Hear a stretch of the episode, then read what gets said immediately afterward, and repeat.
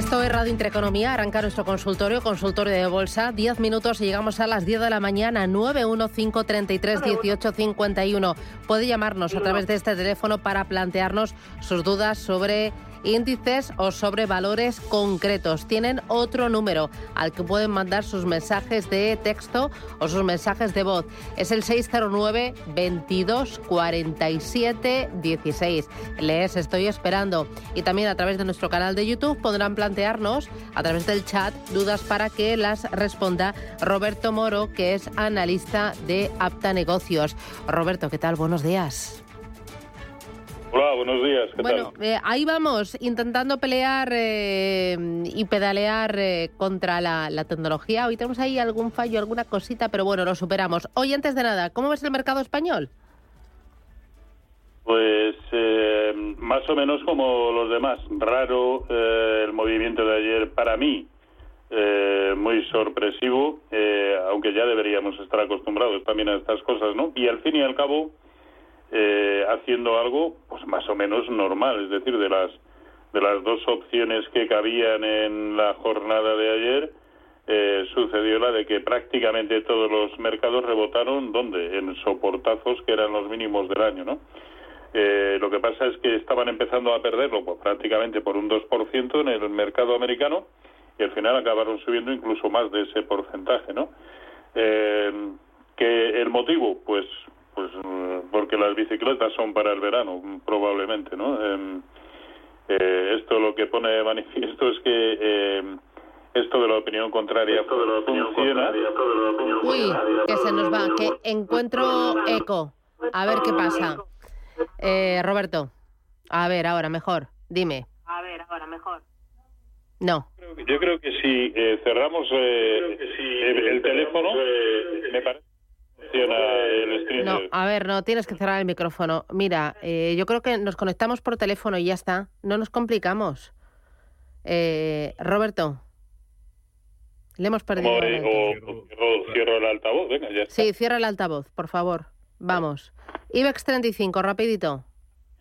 Bueno, pues en el caso del, del IBEX 35, eh, los niveles importantes ahora en el corto plazo, 7.200, eh, sí, 7.200 y 7.700. Todo lo que sea moverse entre medias de esos dos niveles no nos está indicando nada. ¿Por qué? Pues porque por, por arriba no habrá quebrado la secuencia de máximos decrecientes y por abajo seguirá respetando los mínimos anuales, que además ya lo fueron en marzo, lo han vuelto a ser hace tres semanas, un mes aproximadamente, y lo volvió a ser ayer en mínimos intradiarios y anteayer en precios de cierre. Así que esos son los niveles eh, importantes y que suceda una cosa u otra, en realidad, y pese al movimiento tan brusco de ayer, y e insisto, para mí sorpresivo, en, realidad no ha cambiado aún absolutamente nada con respecto al panorama que para mi entender sigue siendo netamente bajista. Eh, en este entorno, eh, ¿abrimos cortos? Porque si el panorama es netamente bajista, ¿abrimos cortos sobre índices? No, no, no. No, otra vez. Eh, tienes que quitar como antes has hecho el... Voy a eliminar el Stinger y ya... Y ya está. Vamos. Vale. Eh, ya, ya, está. Mm. Eh, no, no, yo creo que no hay que abrir eh, cortos en, en absoluto. Es más, si tuviera necesariamente que tomar alguna postura sería la de abrir cortos pero como no como nadie me obliga a operar pues no no veo por qué tengo que hacerlo hasta comprobar que efectivamente sucede un escenario a corto plazo uno u otro. Al fin y al cabo si recuerda en prácticamente todas las ocasiones siempre hablamos de la necesidad de confirmar de que las rupturas de soportes o de resistencias queden confirmadas cada cual con los filtros que haya comprobado que le, que le son eh, que le van mejor para su modus operandi, ¿no? Yo tengo los míos, yo preciso dos precios de cierre diarios por debajo, en el caso de los soportes, del precio en cuestión y eh, una, em, digamos que se vaya hacia abajo, pues como mínimo un 1,5% en precios de cierre.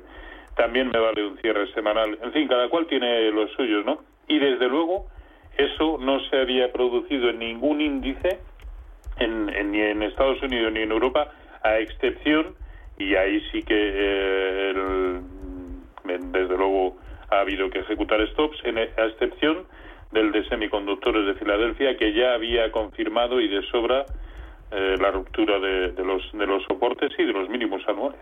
Vale, voy a ir con los oyentes 609 22 47 16 porque empiezan a eh, llegarme algunas eh, consultas. Dice, a, ver, es que me llegan unas cuantas. A ver cómo selecciono bien. Mm, Mm, para no repetir y para que haya un poquito de mercado español, mercado americano, grandes títulos, eh, grandes eh, pequeños eh, valores. Dice, buenos días. ¿Me puede decir soportes y resistencias en el Nasdaq y en el Eurostock 50? Gracias. Sí, en el Nasdaq 100, y hablo de, contado, no debe diferir mucho en, en futuros.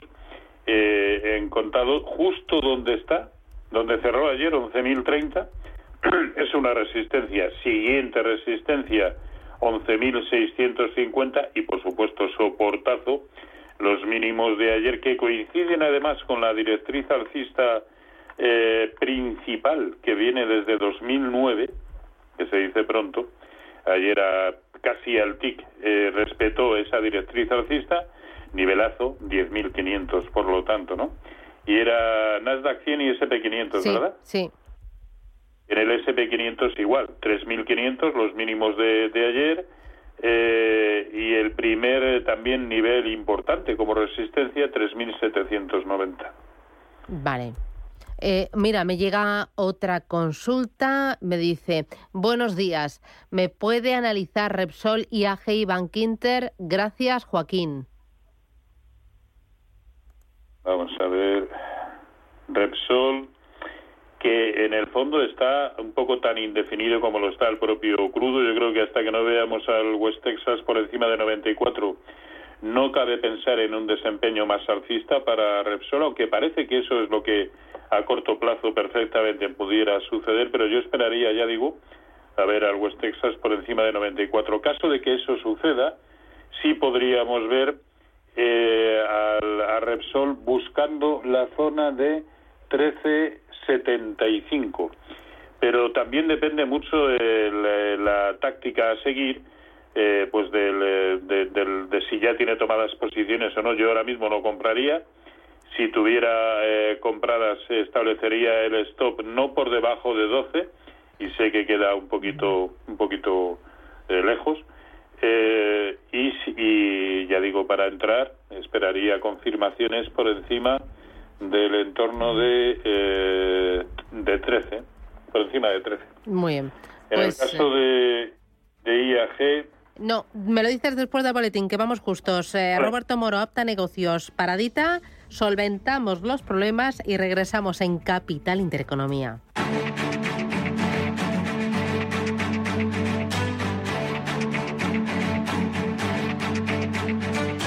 Capital Intereconomía, el consultorio.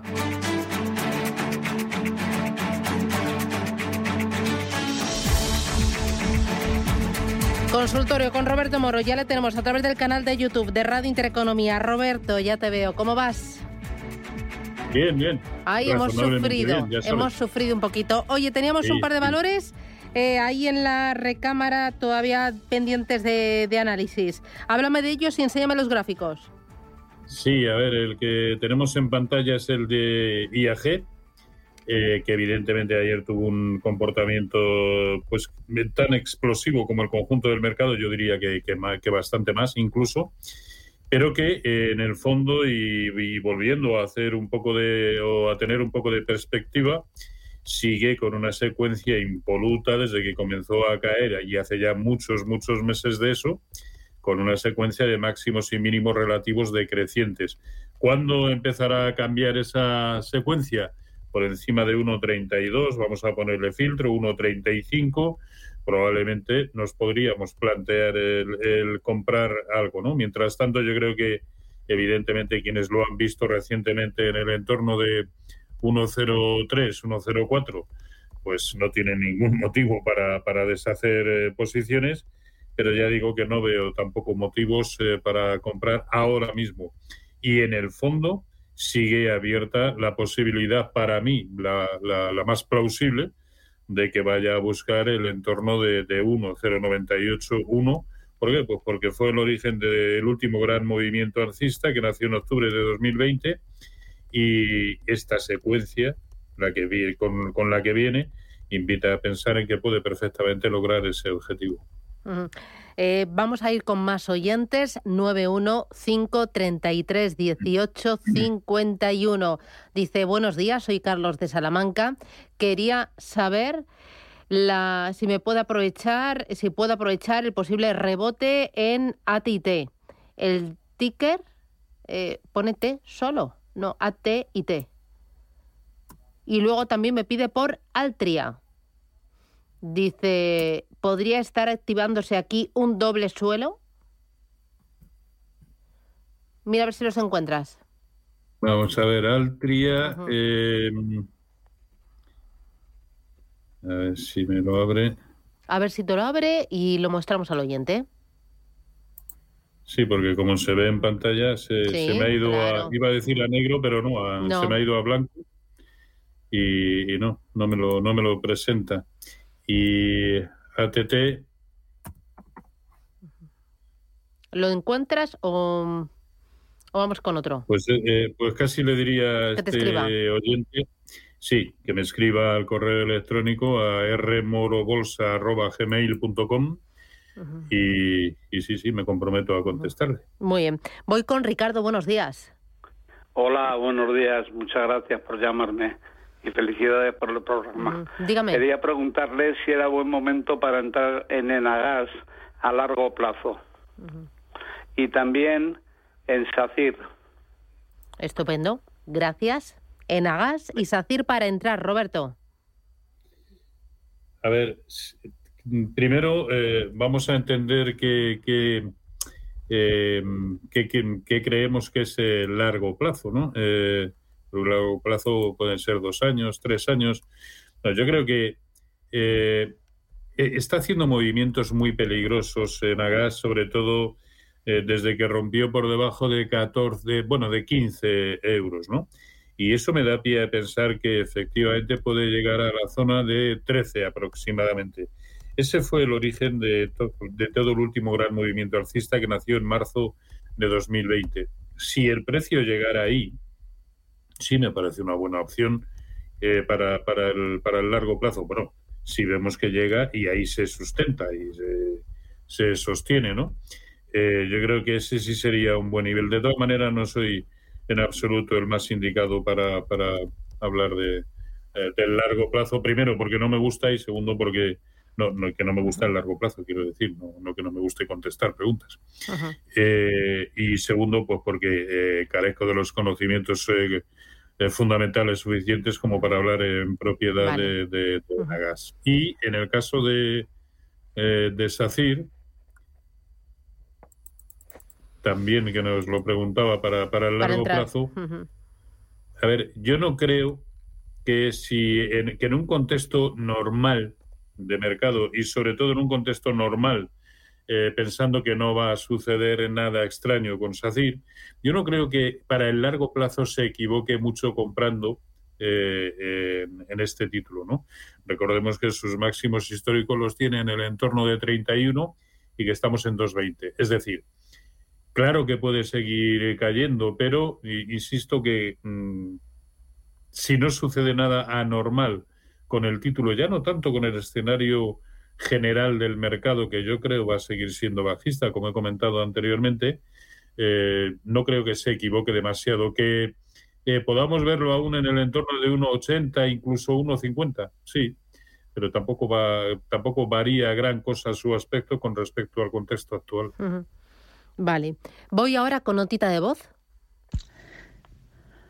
Eh, buenos días. Señor Iturralde, hice una entrada en Iberdrola a 9,70 quizás no fue la más adecuada hace siete días o ocho. Eh, entonces quisiera saber su opinión y en qué eh, eh, nivel tengo que poner el stop loss. hoy está subiendo un poquito, rebotando, pero creo que va a ser rebote. Mm, usted me dirá. Y luego, ¿por qué está tan afectado Grifols eh, en un sector de sanidad. No, no entiendo esta bajada tan brutal. Eh, dígame, eh, quisiera hacer una entrada, no sé si muy especulativa, porque no deja de caer este valor. Dígame su opinión. Gracias, buenos días. Bueno, que Roberto Moro. Hoy tenemos el consultorio a Roberto. A ver, ¿qué me dice Roberto? Bueno, independientemente de que sea lo que vaya a suceder eh, tendencialmente con Iberdrola, eh, además ella en un momento determinado lo ha, lo ha dicho muy bien, el nivel por debajo del cual ya no merece la pena estar, ¿no? Y ese nivel es 9-10. Yo en Iberdrola con precios por debajo de 9-10 eh, saldría y además a la carrera, porque las posibilidades de que se nos vaya como mínimo un euro por debajo son amplias, ¿no? Y eso es otro 10% 10-11% añadido con respecto a lo que a su precio de compra, que si no recuerdo mal era, era 9,70. Y en el caso de Grifols, si es que, eh, a ver, sé que esto incluso puede sentar mal, ¿no? Pero tampoco, eh, tampoco hay que tratar de entender qué es lo que está sucediendo, sino simplemente eh, saber cómo actuar ante lo que está sucediendo. Y me refiero al caso de Grifols. ¿Por qué ahora mismo, o desde hace ya bastante tiempo, ha perdido el favor del inversor? Pues porque eh, es así, que habrá sus movimientos fundamentales, sus razones fundamentales por detrás, con total seguridad, pero eh, si no las conocemos, no las entendemos, no las compartimos, eh, yo siempre voy a estar a lo que me digan los, los gráficos. Y el gráfico me dice que ahora mismo está en un, en un soportazo tremendo, ¿no? La zona de 805 eh, que, hemos tenido de, mínimos eh, incluso ayer, es un soportazo. Ahora, si tampoco aguanta en estos niveles, vuelve a ser para echar a correr.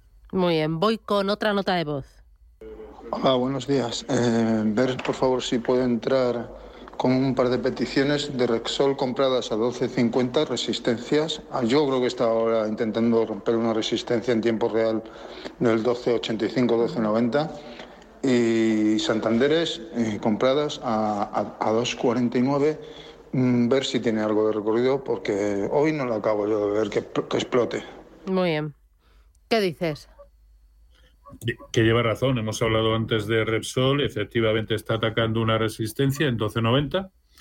Eh, es más, antes decíamos, tiene que lograr superarla y casi yo lo, lo supeditaría no solamente a esta ruptura por encima de 13, eh, sino a que el crudo sea capaz de irse por encima de 93, el West Texas, eh, perdón, de 94. Si es así, sí merece la pena continuar. Como ya tiene tomadas posiciones, yo le diría que eh, ahora mismo la tangencia con la media móvil de 200 sesiones, que es 12.50, debiera servirle de, eh, de stop a, esta posición.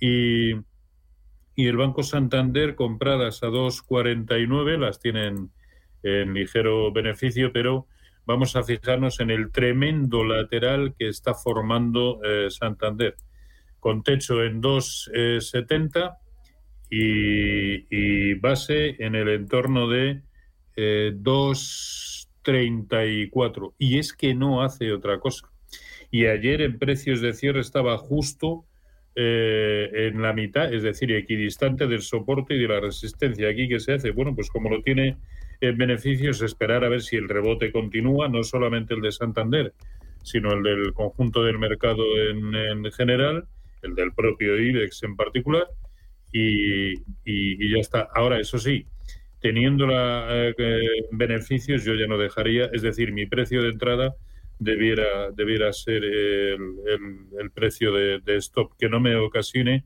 ninguna pérdida. Que sigue subiendo, miel sobre hojuelas.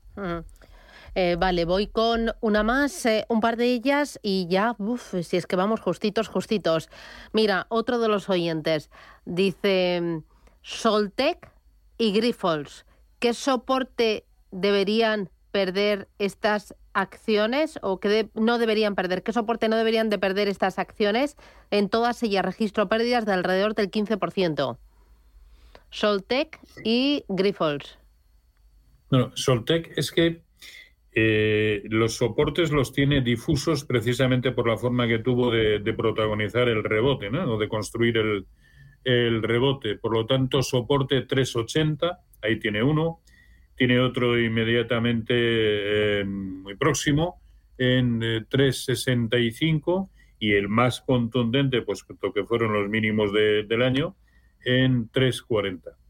Depende, si ya tiene, eh, si ya tiene pérdidas de un 15%, yo como mucho, eh, el precio de cierre de anteayer en 3,85, eh, ahí es donde situaría el, stop de, pérdidas de esta posición. Vale.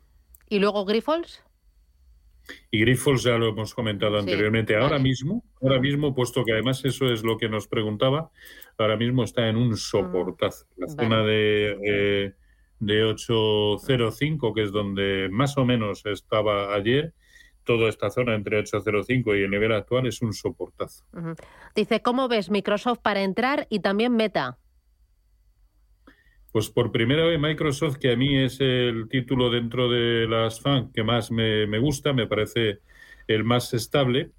Eh, primero, ayer en todo el rebote fue el que menos, eh, eh, de los grandes, el que menos Bueno, no, no, no, no. Subió casi un 4, subió casi un 4, un 4%, sí, un 3,78. Pero ha sido el primero de los grandes que recientemente ha roto los mínimos eh, anuales, haciendo lo propio con respecto no al Nasdaq 100 y al SP500, sino al de semiconductores, al cual él no pertenece, ¿no? Este, esta empresa no, no pertenece al, al SOX. En definitiva, tan indefinido ahora mismo a corto plazo, sin saber qué hacer, eh, como el conjunto del mercado. Resistencia enorme en 250 y, por supuesto, soportazo en los mínimos de ayer en 220. Lo que antes suceda de ambas cosas nos va a indicar hacia dónde puede tirar eh, en el corto plazo. A ver, la última es que no me resisto. Víctor Simón, a través del canal de YouTube, pregunta por Coca-Cola para entrar. A ver, Coca-Cola. Para entrar. Sí. No, yo no, no, no lo veo. El movimiento de ayer, evidentemente, nos despista a todos, pero eh, Coca-Cola hace tiempo que manifestó, toda vez que perdió su zona de soporte en el entorno de 58, eh, manifestaba ir a buscar el mínimo anterior y origen de la última gran subida en el entorno de 52.25. Y de momento, lo que ayer sucedió no desvirtúa en absoluto ese objetivo. Por lo tanto, no veo ningún motivo para comprar. Muy bien, pues Roberto Moro desde Apta Negocios, gracias, cuídate mucho y hasta la próxima. Un abrazo. Igualmente un Adiós, abrazo. Chao, chao. Cuídese.